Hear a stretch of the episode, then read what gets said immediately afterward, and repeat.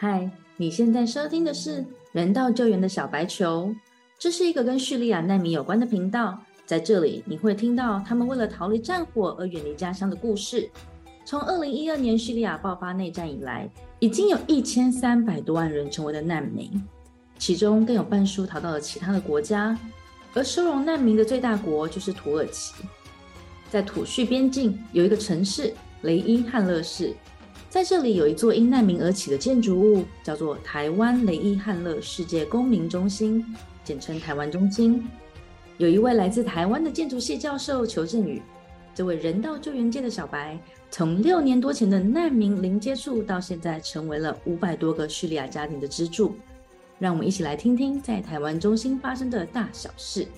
我是节目主持人 Lara，将与人道救援小白球邱振宇、台湾中心的设计者、执行长和职工，与大家一起分享我们所看到的这些心酸却也令人感动的人事物。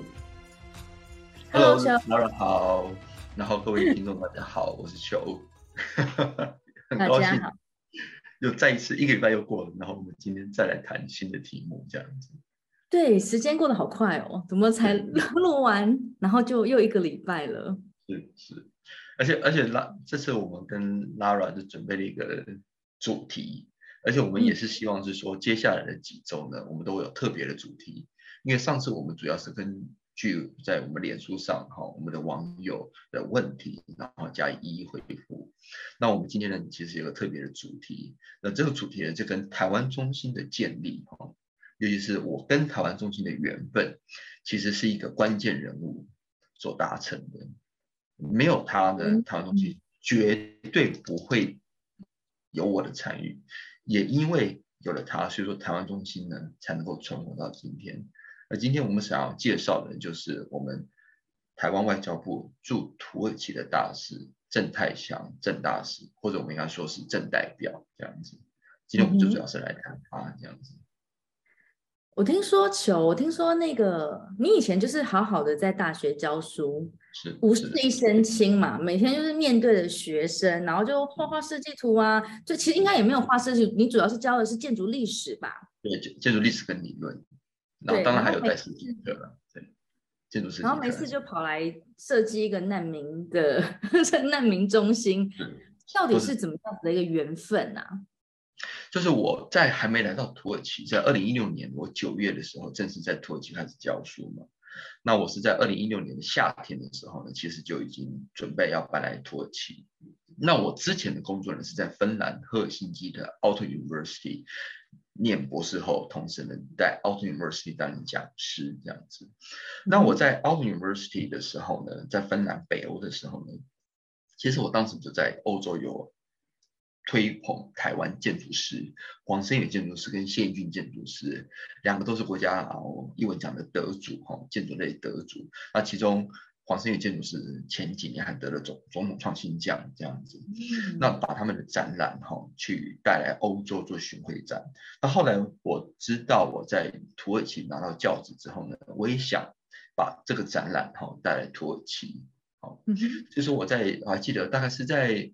开学那一周还两周，我就跟我们的驻土耳其的文化办事处，好，就是台北经济文化办事处，呃，那简称代表处这样子。那我们的代表就是就是郑大使嘛，郑代表。后来就他们也很快的就跟我回复，所以我还记得第一天见面的时候，就秋天嘛，我们第一天见面，这样我就顶一个大光头就去了这样子。那个时候已经是光头了。对，那时候是光头。那然后那那时候。郑大使就说：“哎，黄生宇建筑师啊，谢英俊建筑师，那我就跟黄生宇是什么样的建筑师？哈，这种 community base 宜兰 base 的建筑师，哈，因为他二十多年基本上所有的案子都在宜兰，发起都在宜兰，哈，大大小小的工都是做公共工程，哈，那不容易的事，就是很好的建筑师，非常 kind 的建筑师。那另外一个就是我们的大侠谢英俊，那谢英俊最有名的就是在九一大地震的时候呢。”带着一票就是台湾社会的力量，给他资金，给他助力，然后帮我们日月潭那个地方的少族，就是台湾少数民族最小的一个族，当时少族好像不到三百人，去重建。因为九二一级级大地震，对不对？其实把少族的房子哈也都震垮了。那都震垮之后呢，那少族就想要原地重建嘛。可是你知道少族其实他在整个被殖民的过程哈，在台湾时代也很殖民时，就是他们不断的变卖东西，你懂意思吗？因为当外来文明来的时候，少族那很多外来人民就会跟他们做交换，哎，交换土地。好啊，交换你的所所谓的任何的一些关于部落的一些遗物或者一些具有价值的史料，就少主就在在不断变卖、变卖、变卖的过程之后呢，就是连土地都卖掉了，土地都卖卖掉了。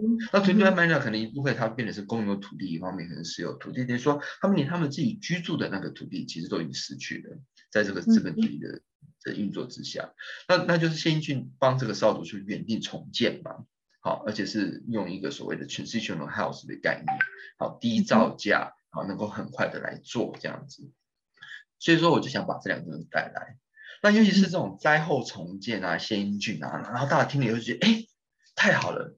当时我还记得我们的正大时期，他没有跟我讲说雷汉是要盖另外一栋，好，而且那时候盖的，我们我们的我们的我所认知的是，就是说，其实我们一开始不是要盖它。中心哈，其实是要盖一个二十四年教室的小学，所以郑大使呢，他就说，哎，那个志堂，好，志堂就是我我们的秘书，哎，志堂，你把那个图拿来。后来他就把那个那个图打开来给我看嘛，就说，哎，球你觉得这间小学哈，嗯，设计怎么样？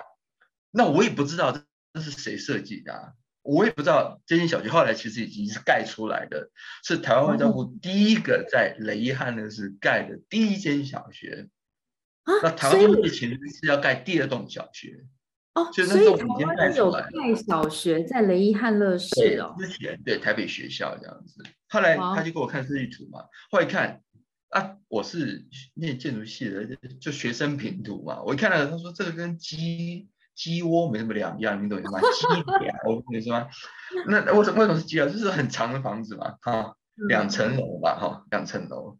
那屋顶呢，就是那个铁行架嘛，哈，屋顶是这个铁行架，哈，一个斜屋顶这样。中央走道嘛，双边教室嘛，头尾是楼梯嘛，因为它是两层楼。那楼梯的旁边都是厕所嘛，哈。这很 typical，我们台湾的学校都长这样啊。对啊。就是一条龙，就是机疗设计啊，对不对？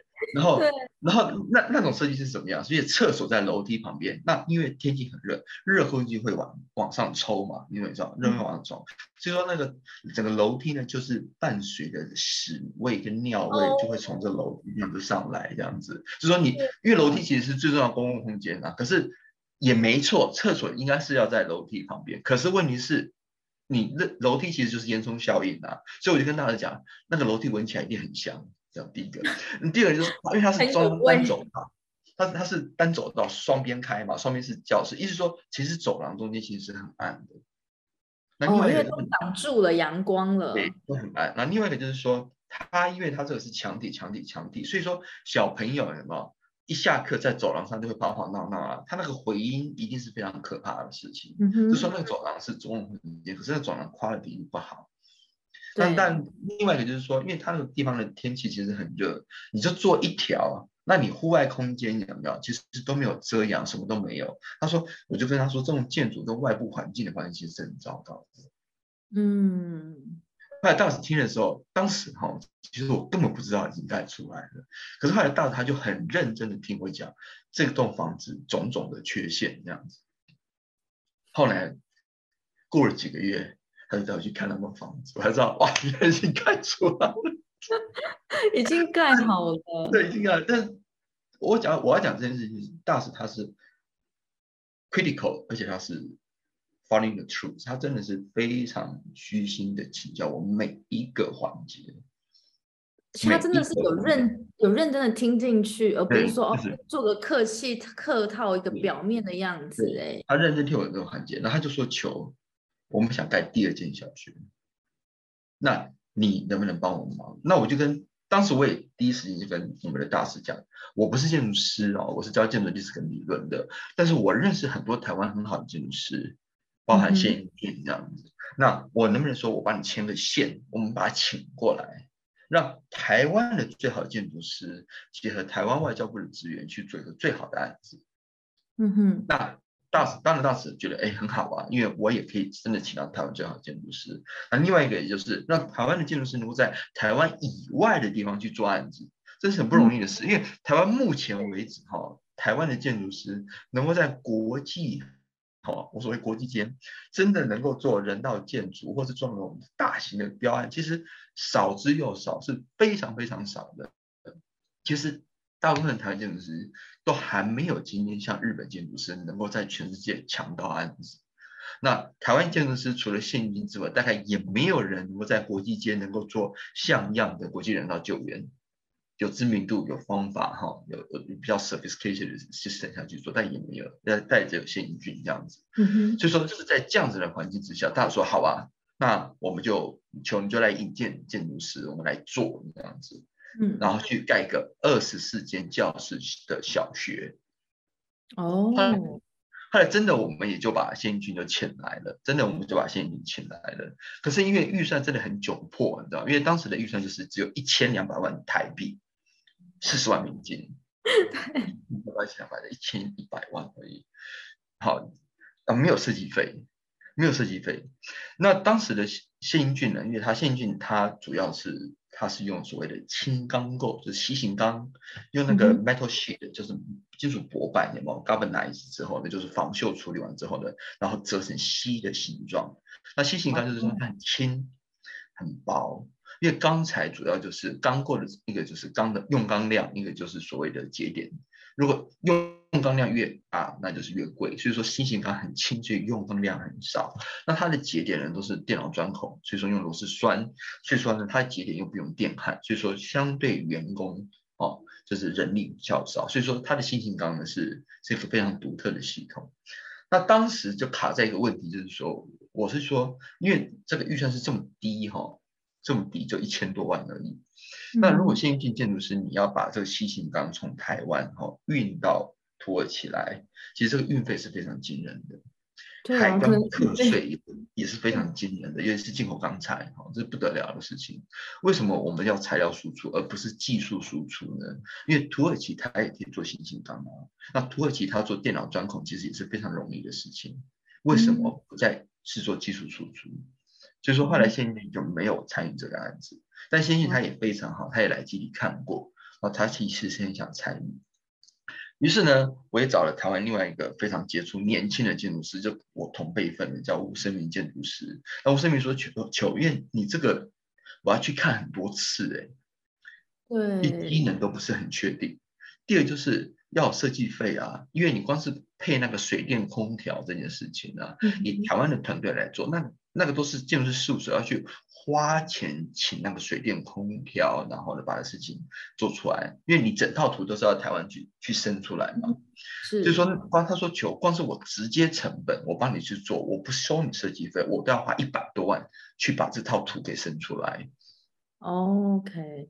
就是还不包含我自己的场刊，因为没有场刊，其实你没有办法根据当地的状态所设计出，对不对？对，所以他还要在办公室写一写就好了，这样。对，就他还要来回跑嘛，对不对？那声明也很好，他也提了一个 proposal，那先进建筑师也提了 proposal，可是他都没有办法去落实，因为那个跟那个 context 实在是差很远，因为建筑师他要一支。了解那个状况，你才有真正的办法去落实。如果你只是想象哈这样画，那你其实你是没有办法落实的。而且尤其是在雷汉的是那个地方，你造价很低，而且是公共工程的品质都很糟糕的时候，其实你很多事情是盖不出来的。嗯，而且气候环境也是一个非常极端的气候环境。今年夏，今年冬天是零下十度嘛，夏天可以四十度，所以说它一年的气温的 range 是五十度。嗯。冬天可以冻死你，夏天热热死你。所以说，后来搞最后就是台湾建筑师其实没有办法做这件事情。嗯，光是这件事情我们就已经搞了六个月，因为这个案子外交部一一开始是希望说六个月之内就把它盖完。啊六个月盖个学校？对，可是我们六个月之内都找不定建筑师。那在这六月之间呢，我知道台湾建筑师在没有办法去处理这件事情的时候，我就第一时间想说，我们去找土耳其的建筑师来好了。嗯哼。后来当土耳其建筑师，我也当时一开始是想说，哎，那也许在过去的当时的第六年、第七年的叙利亚难民危机，应该有土耳其建筑师曾经做过相似的案子吧，对不对？那我们去找那个土耳其最好建筑师来做，那是不是就会应该不错，对不对？他发现，哎，没有哎，没有哎，没有土耳其建筑师做过这样的事情哦，没有，zero，应该是觉得帐篷搭一搭就好了，这样。没有哎，就是我问了很多人，他说没，从来没听过，没听过，没有盖出来，很多 idea 啦哈，这种纸上建筑，没有人真的盖出来。后来那我想，没盖出来 OK 啊，那我们就找系上老师嘛，不错的年轻建筑师，就年轻建筑师求第一个百分之五，设计费要百分之五，第二个我只去两趟，看基地以施工一趟，我只去两趟，第三个就是。好，最后结果怎么样？我不管你有没有盖出来，我都要百分之五。那我说你为什么没有盖出来要百分之？他说，因为你大概是盖不出来了。为什么呢？因为你在雷伊汉勒市那种边界小镇都是阿拉伯人，你这种公共工程，因为他们自己是商业建筑师，都是做私人案子，很少做公。他说公共工程在那种偏僻的小地方，盖起来有鬼呀，盖起来有鬼。公共工程就像是你在台湾小乡下，有没有？你做公共工程，一个李干事就可以把你搞死。不要说什么市议员、县议员，一个李干事就可以把你搞死，一个里长就可以把你搞死。你那个过路费要不要给？保护费要不要给？他说：“求不可能的，你你这种公共工程，好不可能是。”后来最后我就跟郑大师报告，其实是找不到建筑师的。因为那时候，因为遗憾的是，是恶名昭彰，除了有很多难民之外，还有很多自杀炸弹。对，就自杀炸弹、黑手党人、难民，然后又一些地方势力、政府势力等等的。所以我还记得第一次郑大师带我去的时候，他说：“求我们今天晚上我们不住雷汉的事，太危险了，不住雷汉的事。”所以，我们那天晚上。去了几拜见市长之后呢，然后那天晚上是住安塔基亚的饭店，没有住雷遗憾的事的饭店。然后住在安塔基亚饭店呢，后来其实我做了很多 research，我们是住在安塔基亚的那个老城的那个在巴扎那附近的饭店。其实离我们饭店上走出来往下走哈，到了个乌鲁加米这边，就是乌鲁清真寺的路上，其实，在雷汉的是爆炸的前后那一刻，那个地方也有一颗自杀炸弹也炸了。啊天！但是大使，大使，我跟你说，没有跟我说，但我说，哎，大使，两年前这里有一个自杀弹也炸了，不是吗？就在这个地方。大使，嗯，对，没错。说，哎，我们心知肚明就好，这样子。那那那大使他真的是哈，因为 他，我等一下再跟他介绍哈，就是因为他是一个很虔诚的回教徒。所以我们郑大师他是很虔诚回教徒，然后他在他年轻的时候是住沙特阿拉伯，所以他是在住沙特阿拉伯的时候呢，加加入了回教，好信仰真主阿拉，啊，同时呢，他就是勤练他的阿拉伯语。所以说我要讲的是，当郑大使来到雷伊汉勒市的时候呢，他是用阿拉伯语跟我们的市长跟市议会然后市政府沟通的，因为他会讲阿拉伯语。那这个雷伊汉的市的市长呢？因为他们都是阿拉伯人嘛，其实都是阿拉伯。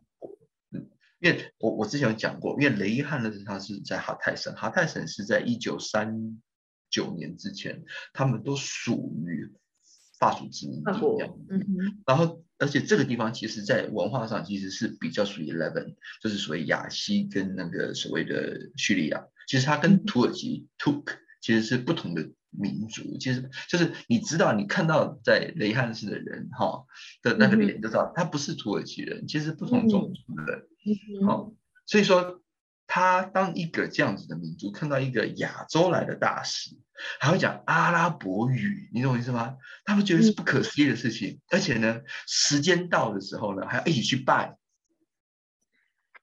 他们有被尊重到，他们的文化，他们是被感觉是自己的，是一起的。是，这时间到时候，大使会跟他们一起去拜，所以说是在这样子的信任之下呢，这案子是开始的。它是一个非常强烈的 trust 的 relationship，而且我们之前已经盖了一间台北学校，现在盖第二间，就是说市政府他给的条件呢是相对非常好的。因为第一间我们台北小学是在城市的边缘，公有土地。那第二个的学校呢，就是台湾中心的前身的案子呢，他就市政府就给了最大最贵的公园用地。那我还记得我第一次到雷汉的市的时候，因为大使带我去嘛，去拜码头，因为拜码头这件事情是很重要的。太重要了。跟市长讲说，这个就交给他来处理。我还记得呢，就是两台车嘛，对不对？然后我跟大使一台车，哎，对我跟大使一台车，然后市长开在前面，市长另外一台车开前面这样子。还有我们一下车的时候，我们一下车的时候呢。后来他们就寒暄嘛，说：“哎呀，大师啊，还真不好意思，天气那么热啊，夏天的话你还来这样子。”然后，然后后来那个胡森尼熊尔理事长就欣赏国会议员说：“哎呀，大师，你还带了一个台湾的学生来哈？” 他的大叔不他不是台湾学生，他是邱教授，在 Beacon University 教书。后来所有的那个地方官一看。那看起来就二十五岁，而且还没有胡子，当时还没有胡子，你懂不知道？他们想说，他们心里在想，死定了，妈，找找找了一个没有毛的，而且看起来就二十五岁的，然后来盖这栋。我想当时他们那个脸，我看他们那个脸哦，因为虽然我也不懂阿拉伯，可是看脸，他们就觉得心都凉了半截。你想，尤其是在阿拉伯文化里面，他们的男人应该要蓄胡哎。对，没错，就是他们。所以他们一看到找了二十五岁的小学生来干这个这个台湾中心，他们觉得完蛋完蛋完蛋。那然后我还记得第一天晚上，我们到那个住在那个安塔基亚的晚上，然后大使说叫我们出来。那大使哈就是他非常非常有礼貌，嗯，求教授求教授求教授求老师求老师求老师这样一直教。我就跟每次我就跟大家讲，大婶就叫我求就可以了。他说不行，要有礼貌，求教授。我说不要了，什么教授？我们只是朋友一场。对，教授其实也是职业，大家都叫我求，但他是坚持就是求教授、求老师、求教授这样叫。他说：“哎，邱老师，晚上哈，我们去去乌鲁清真寺，好，乌鲁清真寺前面的一家很有名的羊肉汤。但是刚炸弹不是才炸完没有多久。”对对，所以说其实街上其实有点冷清哈，哦，我们就去了乌鲁清真寺，然后就点羊羊肉汤。他说：“求我在中东哈这么多年前前后后哈，他说我最喜欢的食物呢就是羊肉汤，你今天晚上一定要那边试试看这样子。”嗯，他说羊肉汤，我说 OK 啊，反正就是嘛。就我一喝，我才知道，我知道你为什么喜欢羊肉汤，因为羊肉汤的煮法它跟东亚好。我们去炖汤的那味道是非常接近的，嗯哼，大蒜、生姜、香料炖这个汤，炖但是呢，这羊肉汤的口味呢，比我们一般的所谓的这羊肉汤，在台湾喝到汤，其实味道难更浓浓郁，嗯哼，浓郁。所以说你在一口喝下去的时候，就是你一方面会觉得，哇哦。所有的关于你家乡的 memory，台湾小吃、台湾菜的 memory 全部过来。可是因为它是一个非常浓郁，而且而且那个地方的羊肉汤，它是放更多香料、更多辣椒，然后味道又更重。所以说那种同时 nostalgia 哈，familiarity 跟这种 exoticism 哈，这种异国风情两个交汇。后来我就瞬间知道为什么大师喜欢这个羊肉汤。后来我也觉得羊肉汤可能是我最喜欢的。那我那个很好的那个日本日日本外交官哈叫田，他说：“求，其实我也觉得这羊肉汤是 在土耳其最好吃的东西，因为它跟我们那个亚洲人的那个口味哦，就是非常的接近，可是就是非常的异国情调。他们是整个羊头下去煮，对不对？对，没错，就是它是羊内脏、羊头下去煮。哦，那。在煮的时候呢，他会把肉要煮烂之前先把它捞上来，就是说骨头呢还在里头，然后根据你所的需你自己的需要、客户的需求，他会给你羊的内脏、羊杂或是羊肉或是羊脑，所以他会根据你的需要，他另外在煮之前呢，再把这些肉放在你的汤里头，那然后同时呢，就是他在给你之前呢，他会先把。蒜、香料、辣椒，先用它的奶油先爆过一次，爆过味道都出来很香，对不对？然后放糖放料，所以说就是那种强烈浓郁的，我不能说是羊骚味，因为也没有什么骚味，但是它但是它的味道是非常浓郁，所以我大使就说：求这是我最喜欢的食物。还有他也是我也是我人生第一次吃到羊肉汤，就在乌鲁加米哈晚上的时候，因为那白天很热，那晚上有有那个地中海的海风，就是还蛮凉快。就那个晚上，其实我给大婶非常呃强烈的印象，这样子。嗯，所以说你看找不到建筑师，对不对？后来之后大婶就跟我说：“求，那么你来做。”我说：“大婶，我真的没盖过房子哦。”这是教书一回事哈，但是没有盖过房子，甚至是没盖过房子。他说：“求我相信你，你就做了。”所以是在他这样子的引导之下哈，他把这个事情交给我，他把这个事情交给我，然后我跟市政府做签约的动作，然后他跟市政府就代表说跟市政府签约，市政府在委托我帮他们做设计，可是，一设计。一了解细节的时候，才发现其实非常非常的困难。为什么？因为我们一开始不是说要做二十四间教室的小学吗？对。可是等到约都签下去之后，不能盖小学，因为土耳其政策改了，不能盖只为服务叙利亚难民的小学，必须要是同时叙利亚人、土耳其人一起可以上的小学，而这个小学不可以由地方机构来管理，要。统一由中央政府来管理，因为我之前有讲到，因为土耳其在难民危机发生的时候，所有的钱、所有人全部进来，成立 NGO、成立基金会，后来发现连 ISIS 都注册了。对，国际化，ISIS 非常国际化。对，所以说后来突然发现完全失控，就是我这个大量的金钱进来的时候，土耳其根本中央政府跟地方政府。不知道发生什么事，sorry，bless you。呃，地方政府完全不知道发生什么事，然后，而且另外一方面就是电政府也发现，如果叙利亚人在土耳其还是学阿拉伯语，那就不会有种族融合这件事情。所以说这边是强制性的种族融合，叙利亚人在土耳其只能学土耳其语。嗯而且所有的学校，无论是之前你 NGO 办的学校，好，都要收编统一由土耳其政府做老师的发放，因为老师是谁很重要啊，S 是有 S 老师啊，小朋友上上课之后就全部去上战场了嘛，对，上带一绑就上战场了，所以说。步枪一背，对，步枪一背，对，体育课都是背步枪，好可怕，这样吓死了。对，所以说，所以说后来就是完全是统一中央的管理。那市政府就觉得说，那我们要是盖了一个小学，那最后就整晚就被中央政府端走了。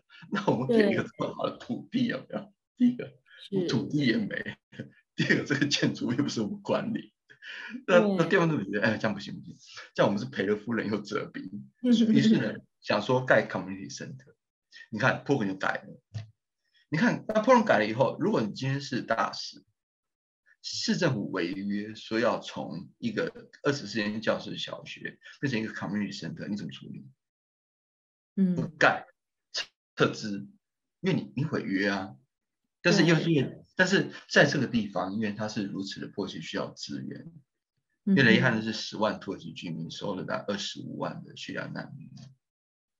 而且另外一面就是中央政府的政策变动，那就是不可预期的事，所以大家说求继续做，继续做，那继续做呢？好，开始做，对不对？那我之前有讲过，在我们过去七六年里面，前三年、前四年，我们换了三个市长，我提了十一个 proposal 都过不了，过不了原因很多种，造价太高。工程太复杂，地方没办法做。更重要原因就是市长他不喜欢。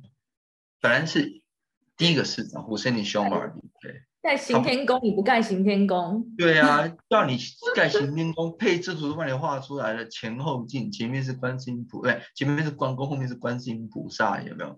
就是 就没给他行天宫，其实他老人家其实很。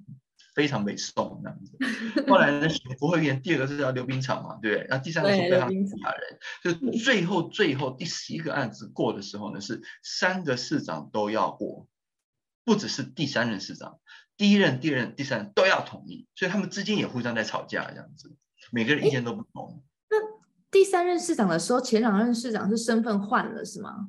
就因为第一任市长是他变成国会议员，就代理市长，那第二任市长，他的代理市长之后我们要选嘛，那就是第三任市长。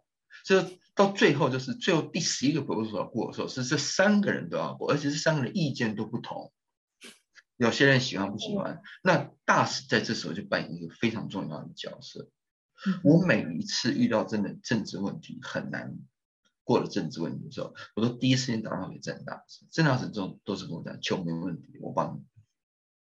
你要知道，这个案子它是在六个月之内要完成的。为什么会六个月完成呢？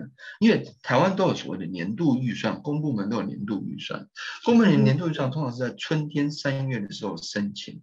然后呢，五月份的时候，你大家知道可以拿得到拿不到。于是呢，钱下来大概都是六七月，所以说六七月之后到十二月，哈，二十五号之前，哈，你大概要写结案报告嘛，对。所以说，通常一个案子的计真正的年度预算的执行，大概只有六个月时间。原来，那所以说，就是其实文化部也是一样，就年度预算。那你年度预算，你要是当年你的预算没有给它花掉，对不对？你没有花掉，我跟你讲，这是你的大位了。为什么？当代表说你当时编有问题。第二就是你资金不利嘛。嗯哼。所以说最后就是你年度预算没有花掉，然后案子没有结案。其实我们还有除了有外交部，我们还有一个部叫审计部，对不对？他就来刁你。你都没达到 KPI。对，就是你当时编的这钱，说要这样干，计划书也这样写，啊，最后都没有做出来。所以说这个案子，你看前六个月，我说我要去找建筑师，没有找到。对啊。然后到时候求你来做，哎，这样就一年就过了嘞。而在这个状况之下，大家说求我相信你，没问题，我帮你跟长官讲，跟外交部讲，你去演这个案子。嗯哼。其实不只是我，我要强调是不只是我在。跟市政府的沟通，其实我面对很大的压力，因为就像我同事讲的，你凭什么一个人去摆定那个市政府？嗯，那我每一次跟大使讲说，我就没有什么困难，我要去处理的时候，大使说好，你去处理。国内的事，大使说我这边交给我，我帮你处理。所以年度预算，你看他延了多少？延了两次，总共从一年的预算变成三年的预算。这个很难得哎，很难能够这样做。对，所以大使他就在在他的职任职位里面，不断的帮我去寻找更大的空间。嗯，因为他说他知道这个案子有多难，因为二十四间教室，本来当时的想法是说盖完之后市政府领养，或是中央政府领养。那如果是真的是教室，真的这样当时盖出来，那就是教育部他会去领养这个。台湾台湾学校嘛，嗯，对不对？那就不会有之后营运预算的问题。是，可是地方政府他说不要盖学校的时候，它变成 community center，因为地方政府要用这栋房子，他们想要有这栋房子，它就变成是它变成是，那你不给中央政府，你就要有营运的问题啊。那你有营运的问题，我请你预算从哪里来？对啊，地方政府也没有这钱去给你让你营运嘛。对，那地方政府他他的他的他的想法也很单纯，只要我开幕是我的，亏底就是我的。问题是 你要养一个二十四间教室的 community center，那是一个巨大的花费哎。对，雷汉市政府有六个 million 美金贷款哎，而且他的债务一直在追加哎。你哪来可以突然可以养三十个人呢？二十间教室你至少要三十个老师吧，加一些职工，对不对？清洁工、打扫的警卫，你至少要三十个，一间教至少要一个老师，通常要一个班到两个嘛，对不对？你哪来的资源呢？嗯哼，就说你整个事情就变成是，当政策上面政策一改，地方政府的心态一变，你整个建筑物。其实你都不知道你要设计什么，因为你不知道里面的技能是什么，以及你根本不知道之后要怎么管理，双边都不知道。大使说我知道这有多难求，这有多困难，因为你总不希望盖了一个房子之后变苍蝇馆，因为我们这边没有水，没有蚊子，台湾都是蚊子馆，对我们是苍蝇馆，因为很脏嘛，很多垃圾，所以都是苍蝇这样。所以他说，预算其实是非常低的预算。是。第二个就是机能都改了。第三个就是机能改了之后怎么营运，没有人有 idea，那最后都变成是谁的责任？求你的责任。你要去生出一个像样的 program，而且你要跟他们解释 这个 program 它是被营营运的。天哪！你本来只是好心要牵线，然后到最后就是所有的事情就是先揽在身上，是你的责任。对，后来最后就是大使带我去几趟之后，之后就是我自己去。嗯，因为为什么？因为真的不知道要干什么，我们真的不知道干什么。因为你说二十四间的职训教室，我请问你，职训，OK，vocational training，那 training 什么挖沟？你是要教谁？教什么？为什么而教？教完之后你要干嘛？嗯，一些你光是那个灯一开，有吗？那个水电费谁付？没人知道哎。那我问市长啊，到底你要什么样职训，什么样的教师？你给我讲清楚嘛。没有 architecture programming，就是其实今天台湾，无论是台湾做国际软件，或是在台湾公共工程，其实 architecture programming 这环是非常薄弱的。嗯哼，作为一个业主，你去请建筑师盖东西，对不对？不是说哎，你把建筑找来，哎，你觉得我们要盖什么就盖什么？不是哎，其实你是要花一笔钱。好，最保守的方式，你要去做个研究。嗯哼。本身建筑物的机能它其实应该要很有创造力。哦，嗯哼，因为最后建筑这栋建筑失败，其实很多时候不是建筑设计失败，是建筑的 architectural programming 就失败了。因为你一开始的机能的设定就是错的，你不了解那个基地，你不了解那个社会，你根本没有在那个地方蹲点。就说无论你说你要放什么东西进去，最后放进去都是苍蝇馆，都是蚊子馆。那问题是，你怎么去做这个 architecture programming？是因为你要在那个地方驻点。可是作为一个外交官，我怎么可能驻雷汉的是去做非常仔细的田野调查呢？填调呢？蹲点呢？外交部怎么可能又会给你预算去做蹲点这件事情呢？然后去派一个外交官去做雷汉的是住个六个月，然后去做大规模田野调查，最后得出结论啊，我们要盖这样的房子，不可能的事。所以说这也是我的难处，大使这边的难处。那我就跟大使讲，我就去蹲点，我帮你把它摸出来，把这 pro 给摸出来。那大使说没有钱哦，那没有钱，你很早钱就自己出就好了嘛。嗯。那也没有翻译，那我就找学生啊，工时啊、住宿啊、机票，都是往自己的钱出。那学生的薪水是雷汉的支出，但是学生的旅费啊、什么吃饭钱啊、相关设备器材钱都是我自己的薪水出，这样来做。所以说，大使也知道说，球在处理一个很严重的的问题，是因为不能盖学之后，不能盖学校之后，盖什么真的不晓得盖什么。而且我们总是希望啊，真的能够帮到人。我们总是希望呢，这个 vocational training 职业训练真的训练完之后有工作机会，能够赚钱，当地的人可以赚钱，总是内心是这样希望。可是真实的状况是，因为你连在当地，在雷汉呢，是在哈泰省，甚至在土耳其，你几乎没有看到成功的案例啊。嗯哼，你就是没有看到成功的案例啊。所以你怕不怕？你说大使他自己知知道这件事有多困难，知道。你说我自己知不知道这件事有多困难？我也知道，因为我到一直做研究，去做调查，然后办了很多 conference，然后在学校啊去问了很多专家，没有成功案例哎，没有成功案例，那你说怎么办？你连一个 SOP 都没有哎，你没有 SOP，你没有一个成功案例，说他第一步他怎么做，第二步怎么做，第三步怎么做，没有没有成功案例，是这样子状况。其实我跟大师讲。当时在做今天调查的时候，我说我都不知道要做多久，因为可能就没有 solution 哦，嗯哼，可能就是最后就是他根本不可能成功，所以我就我也当时跟大家讲，这个田野调查大概会做多久，我真的不晓得。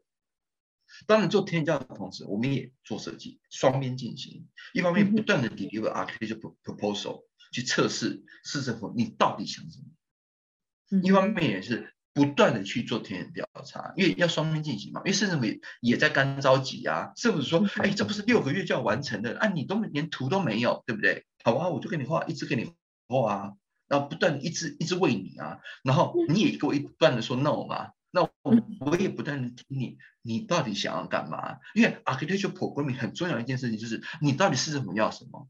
市政府他只知道他不要什么，可是他要什么他是讲不出来的。他根本是讲不出来的，因为他也没有去做研究调查啊。是，然后市长三个人之间的沟通其实也不是那么顺畅，因为每个人也在想不同的事，所以说我就是双边都不断的去问，然后去问到底要什么，慢慢摸摸把它摸出来，你明白吗？就呃这个就要花很多很多的时间。对啊，我知道有一天郑大使他是大学，他说求我这边撑不下去了。嗯哼。你能不能回台湾一趟，直接跟我们的上司报告？我这边已经没有办法了，就他已经那压力大到说他他没有办法处理。他说：“求我真的没有办法，要你回去台湾，当面亲口跟我们的长官报告，你这边可以。”嗯哼，我第一次带学生去的时候，刚好就是库德族啊，在轰炸雷汉的时的时候。因为土耳其政府是感染直军事行动嘛，那库德族就会来边境那边射啊，嗯哼，然后射了以后，他整六个月本来要持续做嘛，那六个月不能动，因为没有人见得了雷汉的事啊。天哪！因为你边界要先把库德族那个 YPG 先清掉嘛。后来我就回外交部，去外交部，我就跟当时的市亚亚菲斯，好亚菲斯市长报告，我说我们这边竞争很困难。是，嗯，也很多挑战，好，对，因为我们也不想说哈，就是盖栋房子，其实盖栋房子是非常容易的事，嗯，为什么？其实最容易的方式是什么？你就把钱拨给市政府，市政府用他们惯性的处理方式，就会把再给你盖栋机疗，没有任何问题。他们能够盖出第一栋，他们能盖出第二栋，对，就 copy pass。那你说？盖这个基疗有没有帮助？有啦，可能也许有帮助。但是我们能够花一分的钱得两分、得三分、得四分，而且是长久经营，不要做一次性的。其实当时亚非是师长啊，忘记叫什么名字，所以他也他也是个非常诚实的人，哦，而且非常经有经验的外交官。他会求，其实我们每一年外交部在国际间做哈。你这个台湾中心只是我当年年度预算的千分之一，嗯，千分之一还不是百分之一哦，千分之一。我听啊，才千分之一哦，啊，代表说你预算还蛮多的。我跟你说，我在外交部三十年了，有什么案子，有几个案子做完之后，我们隔年还还敢再回去看？你还是我去，你干嘛这么坚持？我就说，这可能是我人生第一个案子，也可能是我人生最后一个案子。你就让我坚持一次啊！我都是自工这样下去做，帮助了遗憾的事的人，也帮助我们外交部，也帮助我们驻台北办事处。那我也很有诚意分来台湾跟你报告，给我们的机会，因为我们都希望能够把这个案子做到最好，而且把每一分钱都花在刀口上。不要去做那个表面功夫，不要去做那个一次性的新闻，就是剪彩蛋。然后明年太多这种新闻了。然后你明年不要去看。我说我不干这种事，就真正的 critical。就是要很批判的去看所有事情，脱轨有问题就去解决脱轨的问题，设计有问题就解决设计的问题，市长有问题就去解决市长的问题，你就不断去问他，你到底要怎样嘛？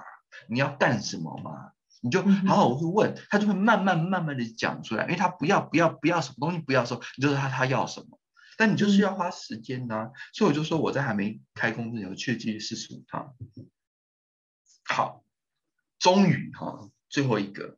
那个拱圈就是我们现在的拱圈呢，是好拱圈呢是怎么样呢？第三任市长说 OK，第二任市长呢说 OK，第一任市长不 OK 哦，他说没有台湾元素不要。不要妙啊！你给我拱圈，我要龙哎、对啊，他说没有台湾元素我不要。就是说他去了台湾以后，他真的觉得行天宫觉得太赞了。我当时想说，干，我最后不是，我当时就想说，直接弄个龙，真的是就弄个龙放挂在他头上这样，放在狗的头上，或者把它涂成红的这样。我说没有台湾元素我不要。他说你这个跟我们的文化很接近，可是没有台湾味。嗯我说我那个石头哈、是台湾 garden 啊，他说看不太出来啊。我觉得台湾 garden 是很纤细的，搞不定他。最后呢，我就跟大师讲，大师，去走，我们就第一时间杀到，隔天就杀到国会议员办公室。嗯哼，大师就带我下，今天一定过，一定要过。有什么意见，你现在就跟球讲，哪里没送，球你就警官他要弄弄弄，今天就一定要过。嗯大使哼，就是有这样的行动力，哪里有困难，第一时间带着我冲国会议员办公室，在安卡拉直接当面谈，今天一定要过。好啊，真的啊，那没办法啊，大使也在，那国会议员第二任市长也觉得，既然两个市长都同意了，第三个市长不同意，对不对？那大使在这边，对，好，过去给个面子。对，你知道，我就一通电话而已，大使真的隔天就带了我就这样杀过去。好，杀过去之后，事情还真正开始要开始盖。那我我通常都是公共工程嘛，啊，要去发包嘛，那你叫厂商比价嘛，那你也可以联选厂商嘛。所以说，我就带我的学生十六家厂商，因为当地社会很饥渴，都需要公共工程。嗯哼，好所以说呢，就有那种很高的价钱，也有很低的价钱。好，那那你看到那个很低的价钱，因为我们设计图就大家都看，大家都来报价，嗯对，嗯，那我我们的做法是怎么样呢？有十六家厂商有兴趣，我们就十六家厂商一家一家去看它的混凝土状况怎么做。嗯哼，那个很低的有没有？我们去看的时候吓死人了，这个交给他做哦会死啊。嗯哼，会死的。而且就是我们也看到，就是真的公共工程哦，能够做完做好的，真的是惨不忍睹，真是惨不忍睹。为什么呢？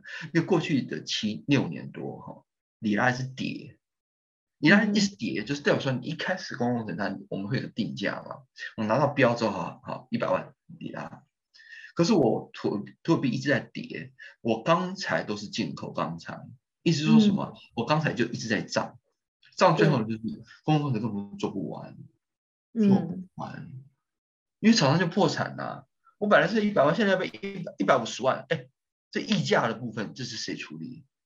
对，当然，当时签的合约可以说我百分之十、百分之十五之内，可是里拉就是不是跌百分之十、百分之不是，是跌百分之三百啊。那你说这个怎么办？所以说市政府啊也很惨，嗯哼，为什么？因为厂商倒了以后呢，市政府工程也没办法下去。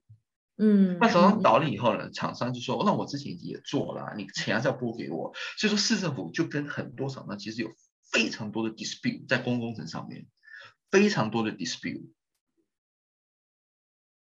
所以当时当时我们也是也很害怕，最后就找了很多家，后来找到一家其实不错的，在 Antarctica 不错的混凝土块，因为混凝土块也是他给我们的 idea，结构体嗯他是觉得说其实是可以算出来是可以的。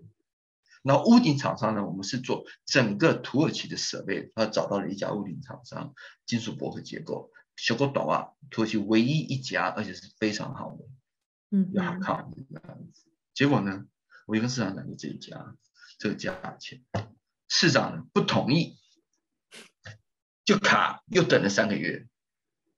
市长说不行，我帮你找，可是你就一直找，就没有就没有给我一个名单，说到底是哪一家？你说你找，你给我价钱吧，你给我是哪一家，我就去看他的公共工程啊，对不对？可一直没有出来，最后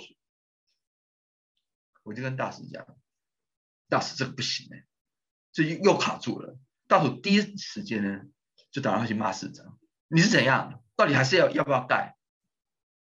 就后来呢，好，大使最后就找了他的干弟弟，没有，就是市长找了他的干弟弟，就阿力好，就是穆罕默阿里，就是我们现在的这个 constructor，市价的七折。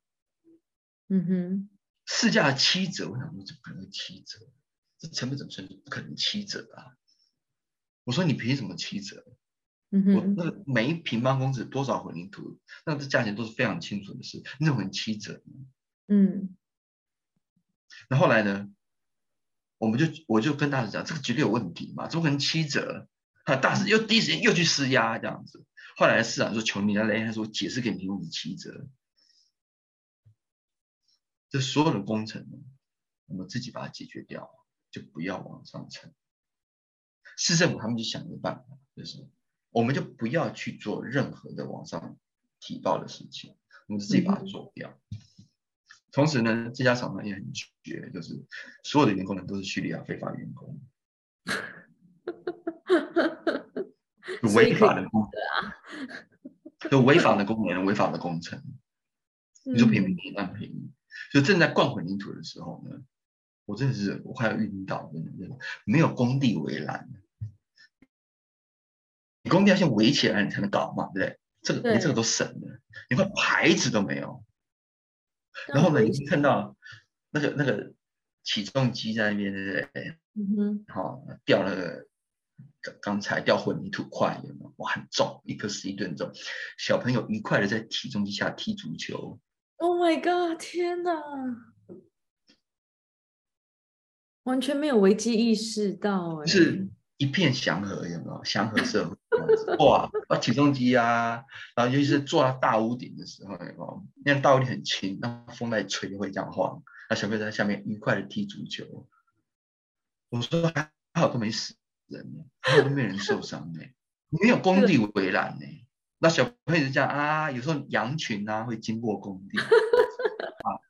居民会经过工地，小朋友、妇女会穿过工地，你懂意思吗？他就正在施工，他们这样穿过去。那混凝土灌好之后呢，隔天都都是脚印这样子。那我说，当时就是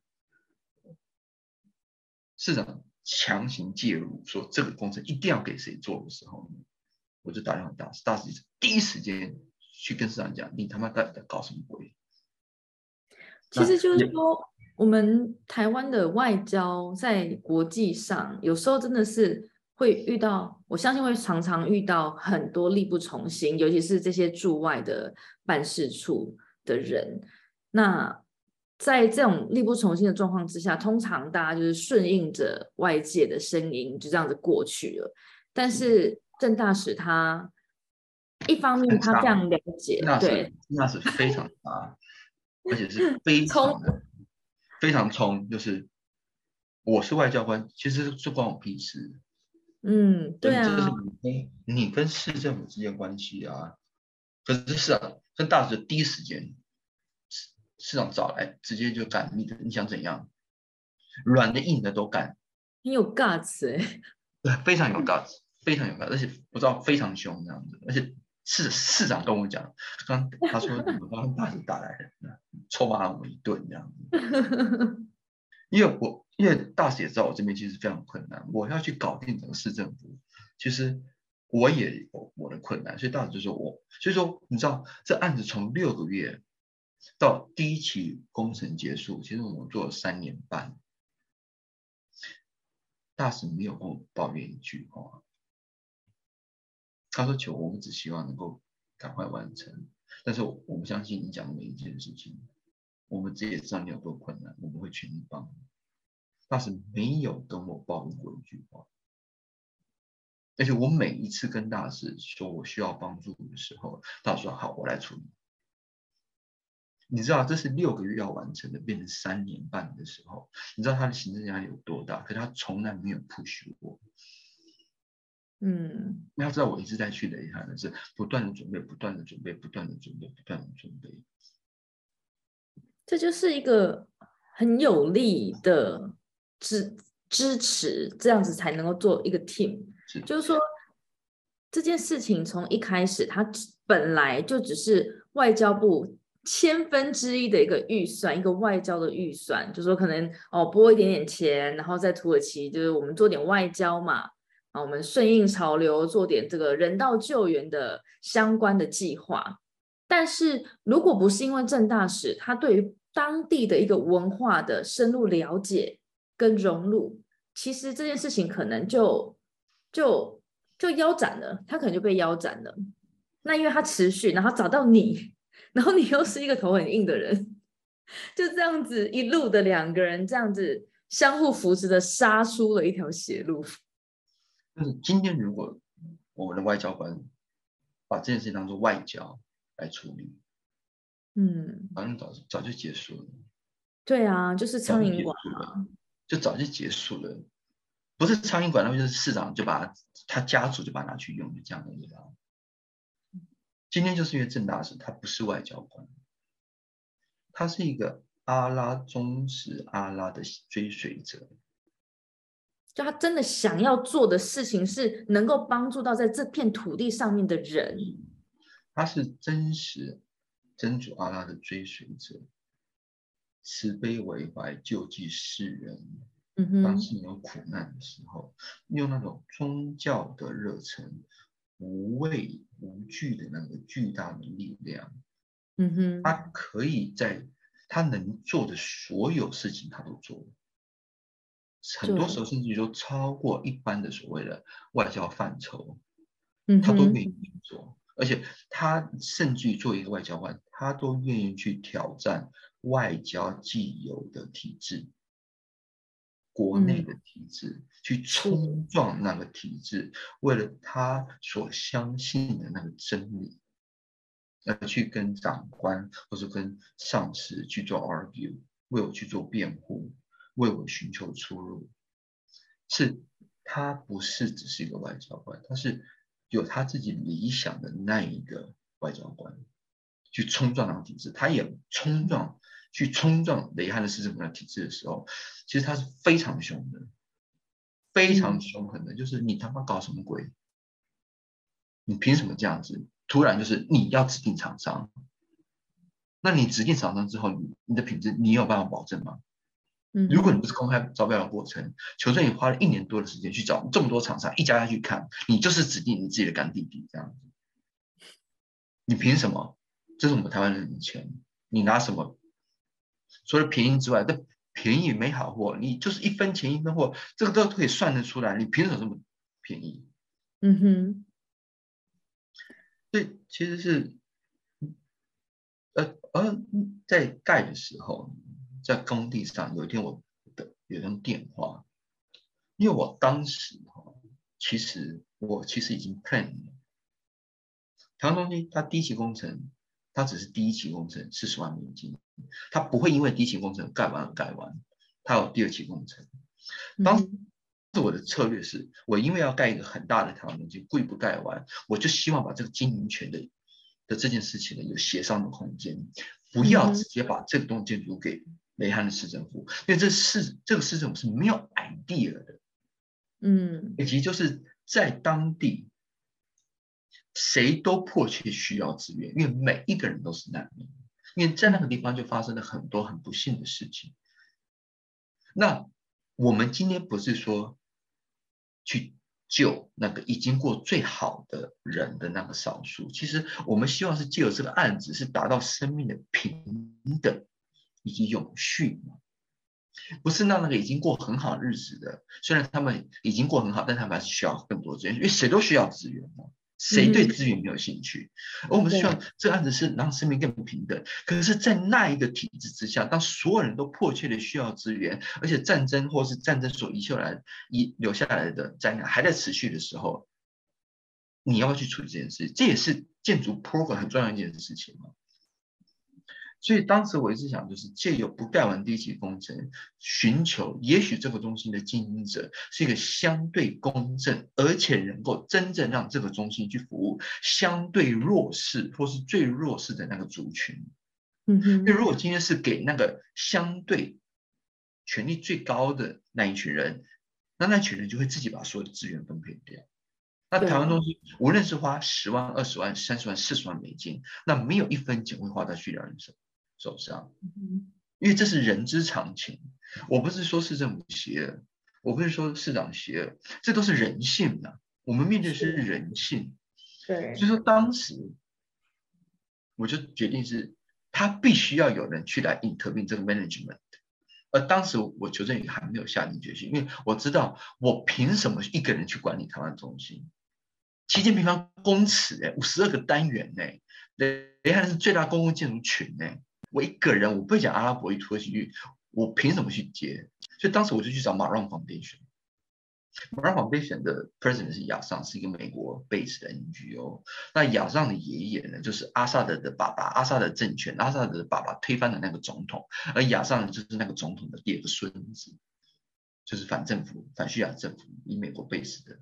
我本来是想请马尔访那些来接台湾中心，因为他们做的蛮不错的，做的蛮不错。但他们只服务叙利亚人。那后来呢？亚尚还打扰，有一天他打扰我，他说：“求你要帮我。”我说：“帮什么？”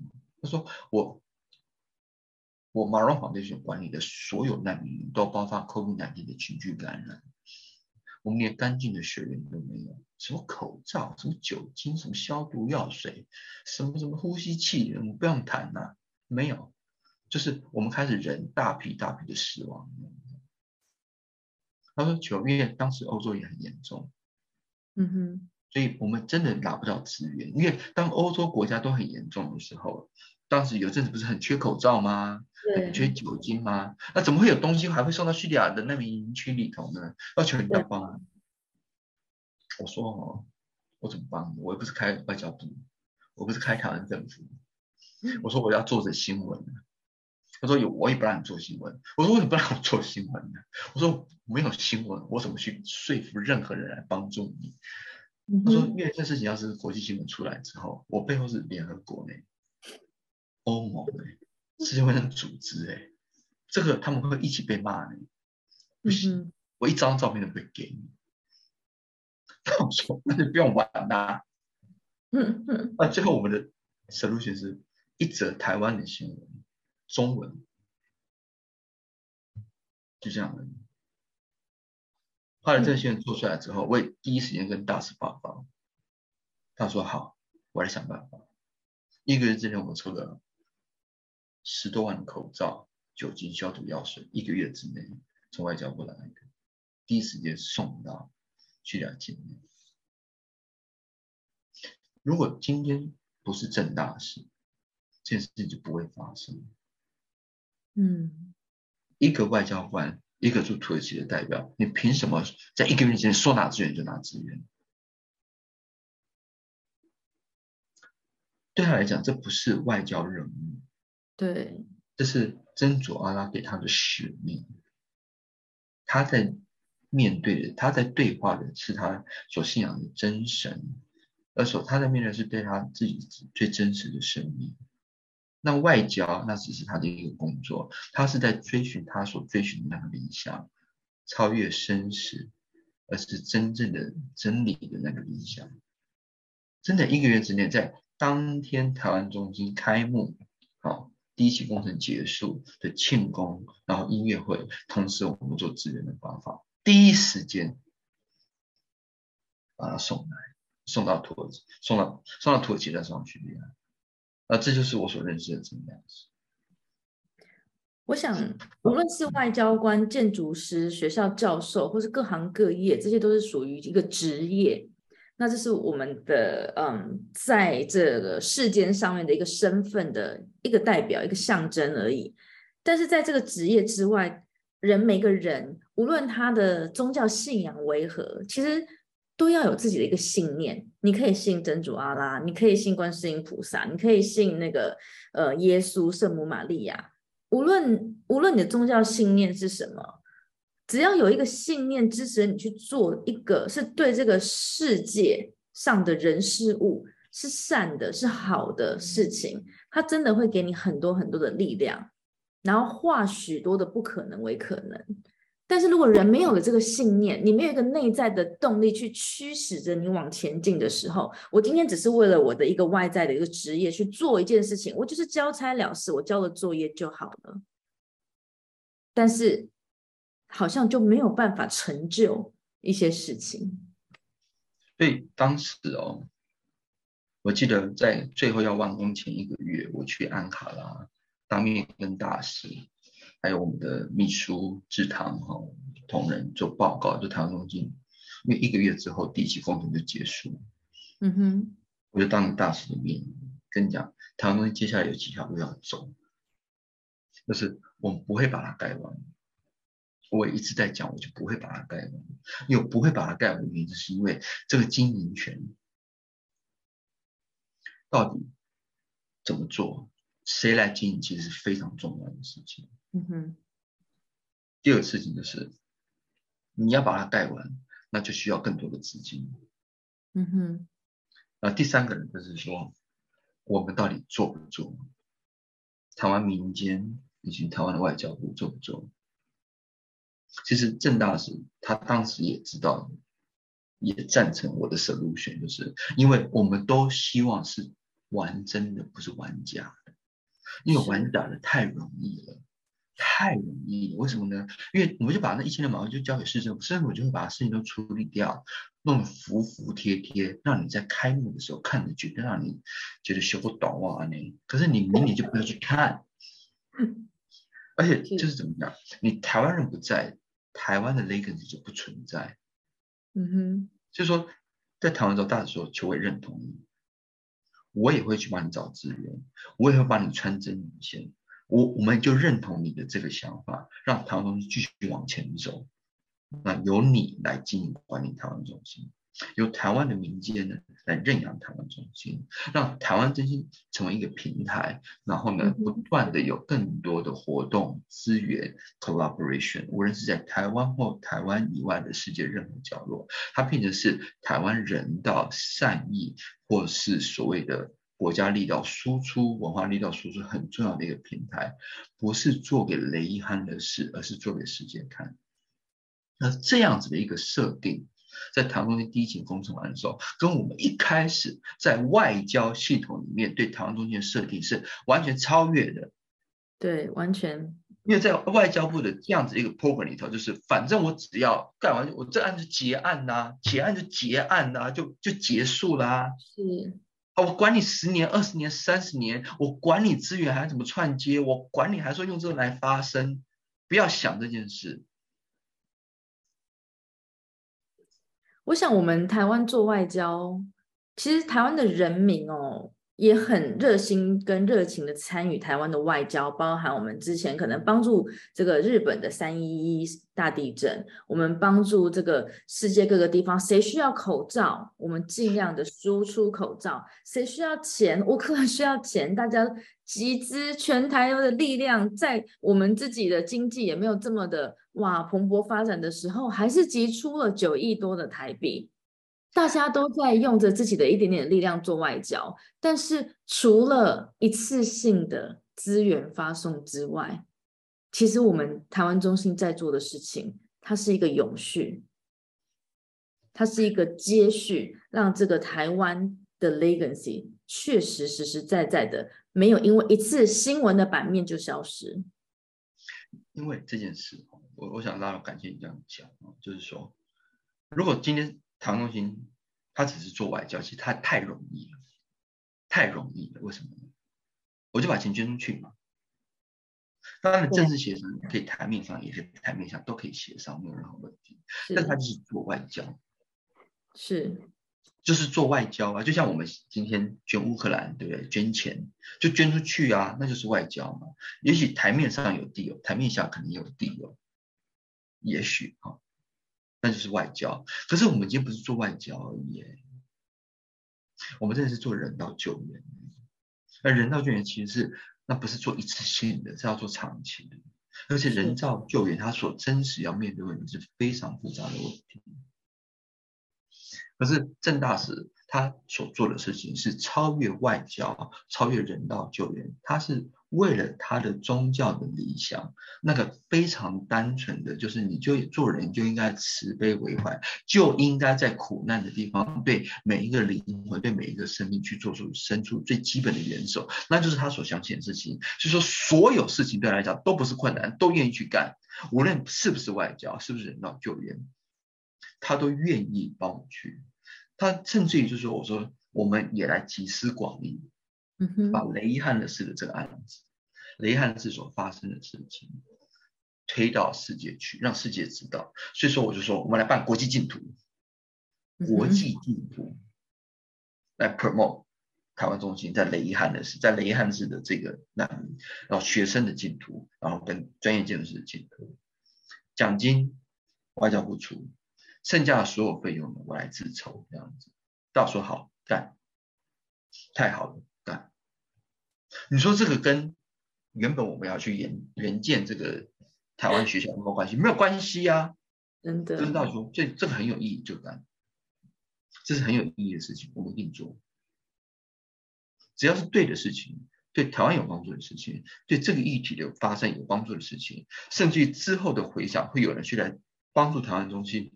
或者说帮助瑞汉的事情，或者帮助任何难民的事情，我们都应该去做，不管他是不是外交。嗯哼。好，后来当时我自筹的钱呢，没有筹到，所以我自己还拿出我自己的存款出来贴这样子。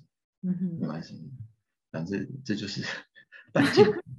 我说要办的，那最坏的打算就是自己出啊，没有任何问题。当时就说一句话：求差多少？我每天请你们吃饭，所有的评审 每天请，每天请吃饭，能够帮你省一下吃饭的费用，能够少你一点经费的预算，我就多帮你一点，我就每天请吃饭，三餐这样请，就是外交事务费嘛。OK，好，就这样子，就是你当你跟这种匠人的合作的时候，哪怕是钱不够，你也会跟他一起干。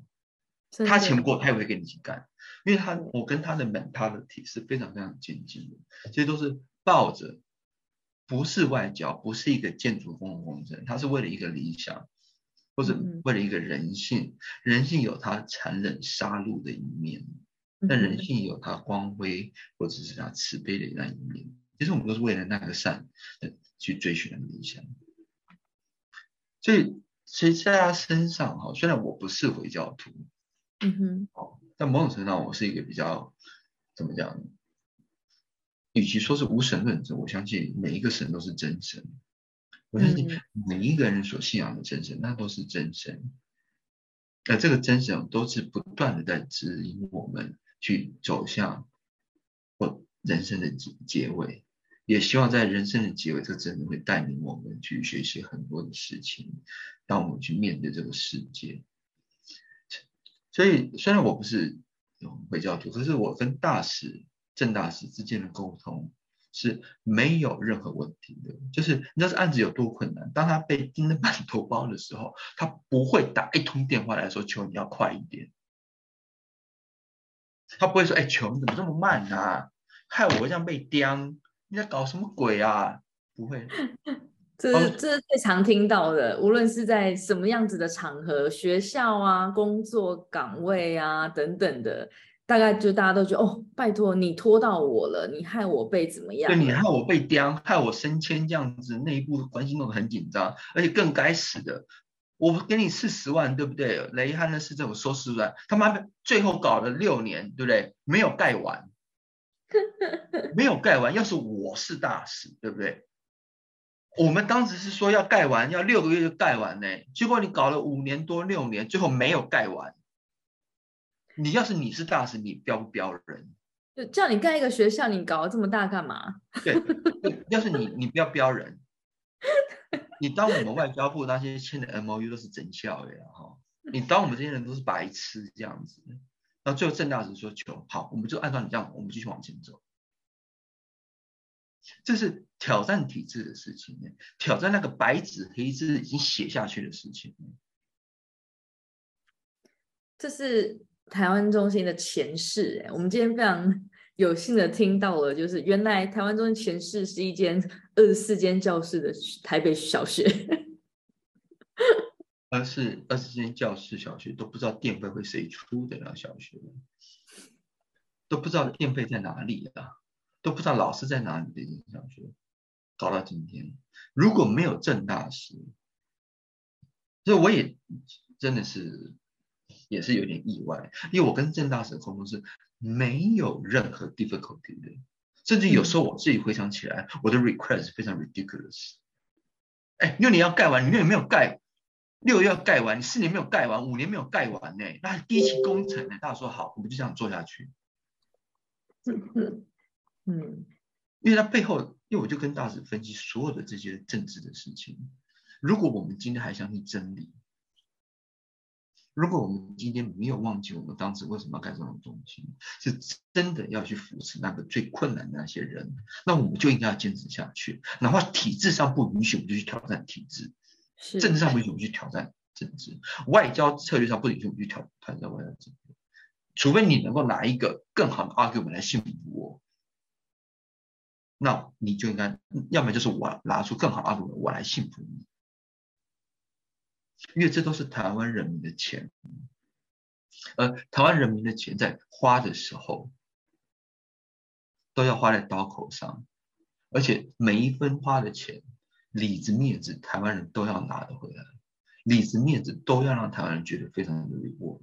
而且这每一分钱花下去，绝对不容许有任何模糊的空间。每一分钱花下去，绝对是要有最大的效益，而且有通盘的考量，绝对不是拿年度预算这件事情，就是因为了消耗预算，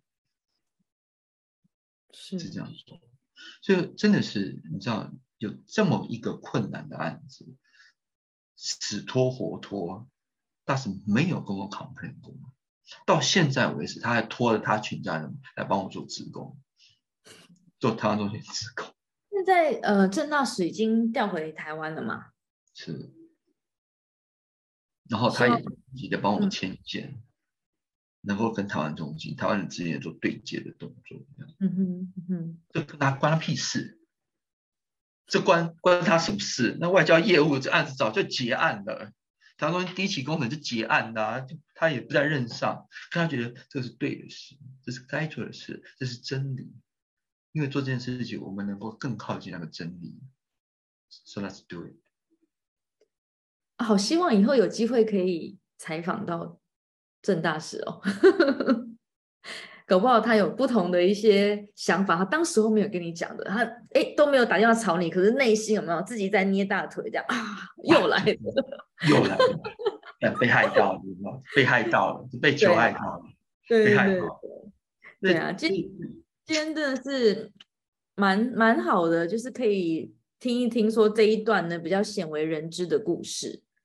那没有郑大使呢？就没有今天这个人道救援的小白球，那当然就不可能有未来接下来的这一整段，这 所有现在正在台湾中心发生的大小事。下一次我们要来认识一下另外一位很重要的另外一位重要人物，是我们中央社哈中央通讯社前驻土耳其的特派员何鸿儒记者，我们都叫他何大哥。那何大哥也是台湾中心这前面这六年呢，非常重要的一个的一个灵魂人物，情义相挺的何大哥。如果没有何大哥哈，台湾中心也不会走到今天。真的处处是贵人。对，没有。下礼拜一起来聊一聊何大哥。好。对啊。哇，今天我们。聊了郑大使也聊了一个半小时，是我们目前 节目最长的一集。最长一次，一定要请郑大使，一定要听一听这一集了。对啊，我们还是非常的感谢一路上就是从台湾中心的前世到今生。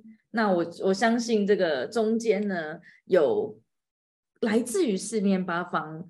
各地各路的豪杰人马，每一个人的每一次的参与，它都是让台湾中心能够成就的每一个很重要的原因，真的是缺一不可。那我们也是非常谢谢呢，一直持续的在支持、关心，甚至于指教，呃的朋友们。那也希望呢，我们一定会延续大家给我们的凝聚的这份力量呢，一直继续往下走。这这六周，我们台湾中心的每个周末都会有电影的播放。哇，真的是哦，就是因为真小朋友没地方去哈，我们椅子都不够，把我们连我们办公室的椅子全部搬下来。礼拜一上来说 没椅子，哎呀，对，还在那个电影院，那个户外电影院。那那这个电影我真的是要要感谢文化部文化交流司，那感谢很多的电影公司，让我们使用这个版权。其中像是王小弟导演哈，王小弟导演的《魔法阿妈》，文英配音那个文英是我最喜欢的台湾艺人，最喜欢我最喜欢文英，知道我就是很喜欢文英。我看到文英就觉得嗯。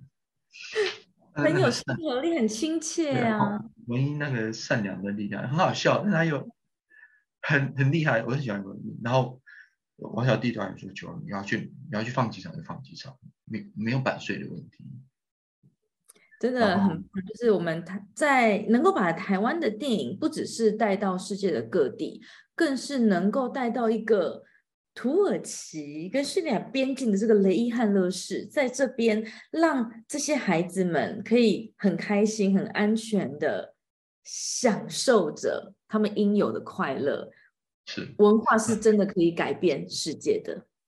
然后，当你也感谢就台湾的 ViewSonic 的这优派，哦，优派他就跟我说：“求我给你我们最好那个高流明的。”的投影机，对，才有办法在户外放放投影机是很贵的，高流明的，因为它是 LED 灯，高流明的。那 LED LED 灯又比一般传统灯泡又来的更强，所以它高流明的。就说它，也就求拿两台去，否则要是有什么事情，的话你看两台这样。然后比如说你会在第三今年第三个 quarter 第三个 quarter 的时候呢，它会给台湾东西更多的资源跟设备。所以这就是因为有这些一点点的善意吼，那我们就把它这样子凑起来，所以就开始放电影。小朋友吼，真的就是明明八点开始，就六点就在给我排队的。你也看拜托了，八点天才暗了，不要这么早来，有没有？那小朋友呢，就在开始在台湾公园的那边开始讲，Mr. 九，Mr. 九，Mr. 就开始在那边喊的这样子。但小朋友呢，因为他们也不会讲英文嘛。嗯哼，我也不会讲阿拉伯语，你知道他怎么表达吗？他看到不是，他就过来就把你抱了。哦，他就冲过来就抱你，so sweet。他他也没有讲话吧，然后看到我就出来就抱。那抱完之后呢，一个抱对，另外一个也要来抱。你你每个人都让他抱一下，然后抱完以后呢，啊屁颠屁颠就跑走了。然后之后呢，看再给你抱一下，就非常。直直接就是，哦，还有电影哦，好是专门给小朋友的。你知道我们这次知道怎么搞吗？怎么呢？排队进场，领号码牌，每个位置是有号码的。哦。早到可以坐第一排，晚到就坐最后一排。号码牌，两个杯子。一个杯子装饮可以装饮料，一个杯子可以装爆米花。杯子下面，杯子下面就有号码，号码。然后那小朋友呢，也很也也够很够可爱哦，因为他们阿拉伯语的那个写法跟阿拉伯数字是不一样的，所以小朋友最后呢，他们就是拿那个杯子，有没有的底端。然后去对我们那个椅子，看那个符号是不是正确，这样子。因为因为他们肯定有时候也看不太出来，可能年纪太小了。应该这个是，应该这个就是这个吧？而且还看一下我，你觉得这个是不是这个呢？对不对？就是，然后坐下来之后呢，要不吵不闹。嗯。好，还有爆米花跟饮料，然后你也不需要移动，我们会不断的 feel。